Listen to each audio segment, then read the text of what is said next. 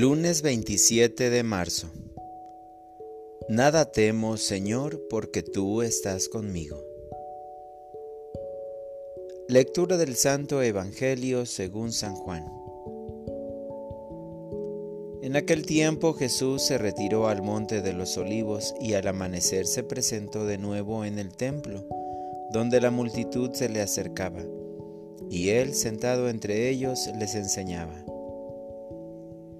Entonces los escribas y fariseos le llevaron a una mujer sorprendida en adulterio, y poniéndola frente a él le dijeron, Maestro, esta mujer ha sido sorprendida en flagrante adulterio.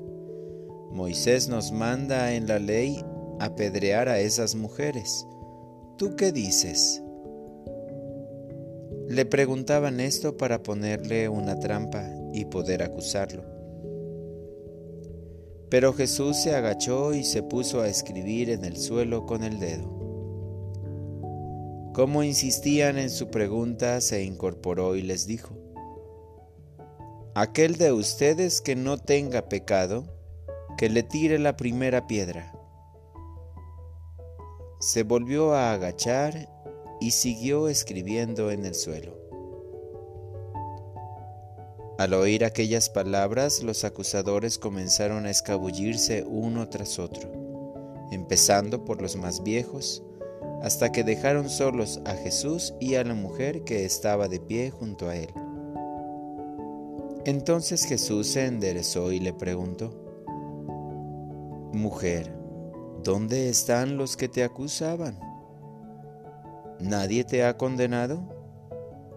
Ella le contestó, Nadie, Señor. Y Jesús le dijo, Tampoco yo te condeno.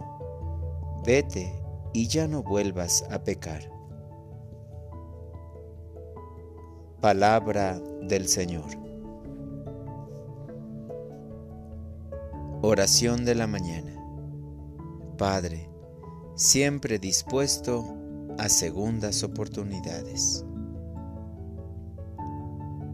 En el amanecer de este día en donde los rayos del sol me iluminan y los pajaritos me regalan melodías, reconozco, Padre, que tú eres el hacedor de grandes maravillas, que has puesto a mi disposición todas las obras bellas de tu creación.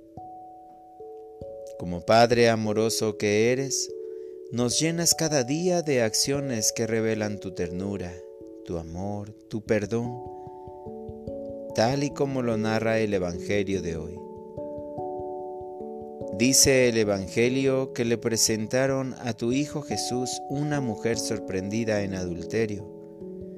Y oh Padre Dios, Jesús fue muy claro con todos aquellos que se dedican solo a acusar a sus hermanos y no ven primero su propio pecado.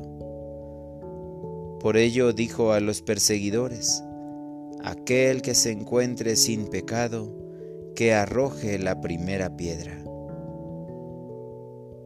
Señor, frases como esa ya están en mi interior y forman parte de mi vida.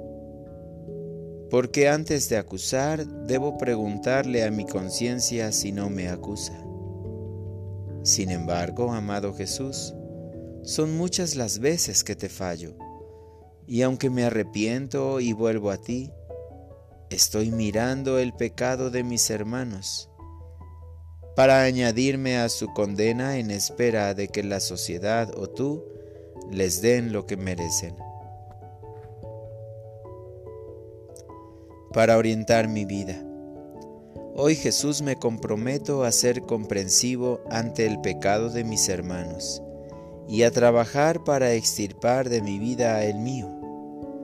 Permíteme ver primero la viga que tengo en el ojo, para después quitar la paja que hay en el ojo de mi hermano.